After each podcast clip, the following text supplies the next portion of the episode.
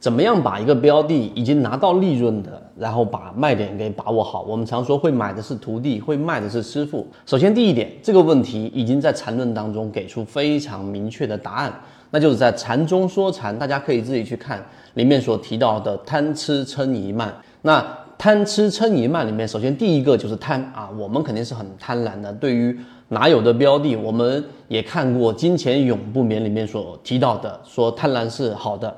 那所以我们在交易过程当中，哪有一个标的，当你的利润拿到百分之五、百分之十左右的时候，那实际上你希望它能够继续的出现百分之二十到百分之三十，甚至翻倍的这种利润，这种想法是很正常的。但是你要了解 A 股的特色，它实际上是以波段为主的，大部分的交易里面的标的，它都是以波段上行形成一个趋势。所以怎么样克服这个贪婪？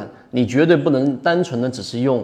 自己的这一种意志力，而是要靠我们所说的模型跟标准，这是一个相对我们觉得比较好这一个接受的一种卖点的位置。这是第一贪，第二个吃吃是什么？就是我们对于某一种这一种交易模式的这一种痴迷。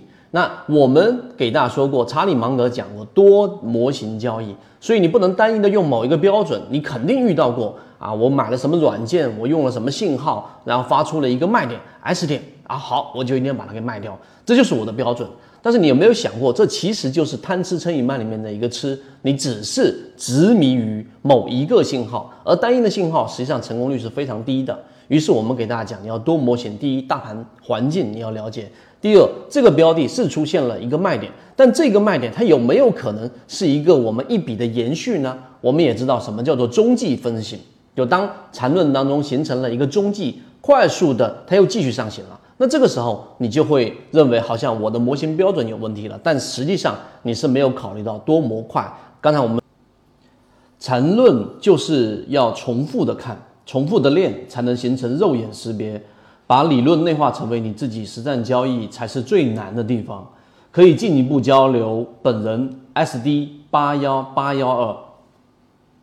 说到大盘环境，还有前面的这个支撑压力等等，这是第二个贪吃撑。嗔就是我们说的嗔怒啊，就是这一种，当一个标的你卖错了，对吧？我们说卖点嘛，一旦你卖错了，它出现了一个大幅的上涨，你会非常的愤怒，认为这一部分利润是你应该拿到的，这是一个很重要要去我们说给剔除掉的一种交易思维的一种误区。为什么？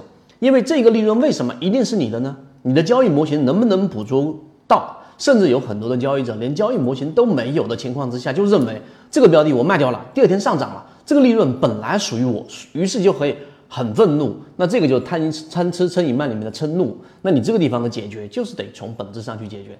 这第三个贪吃嗔疑，疑就是疑惑。那疑惑当中呢，我们交易模式当中有很多的地方，大家要去给它标准化的原因就在于这里，要不然你会经常会困惑。哎，我举个例子。例如说常用的 KDJ，对吧？KDJ 的金叉死叉，那这个模式到底能不能用呢？大家可以在评论区里面回复。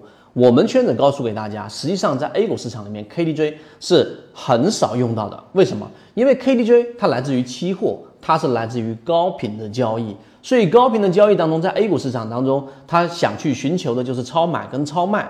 那在 A 股市场当中，它是以日线作为交易周期的话，那么它就频率上是不不合适的。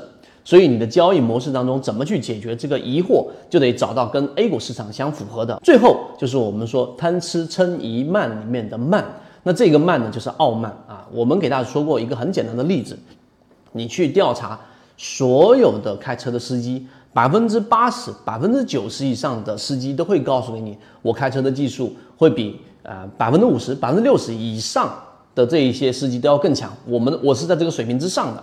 这就是对于自己能力的不清晰认知，并且认为自己的交易啊，往往是最好的啊，或者说是至少中上以上的。所以游泳当中淹死呢都是会游泳的，也是这样的一个道理。所以我用贪吃嗔疑慢在缠论当中的通俗的解释给大家去说明了，到底你拿到一个标的，你拿到的利润怎么样把卖点给卖好。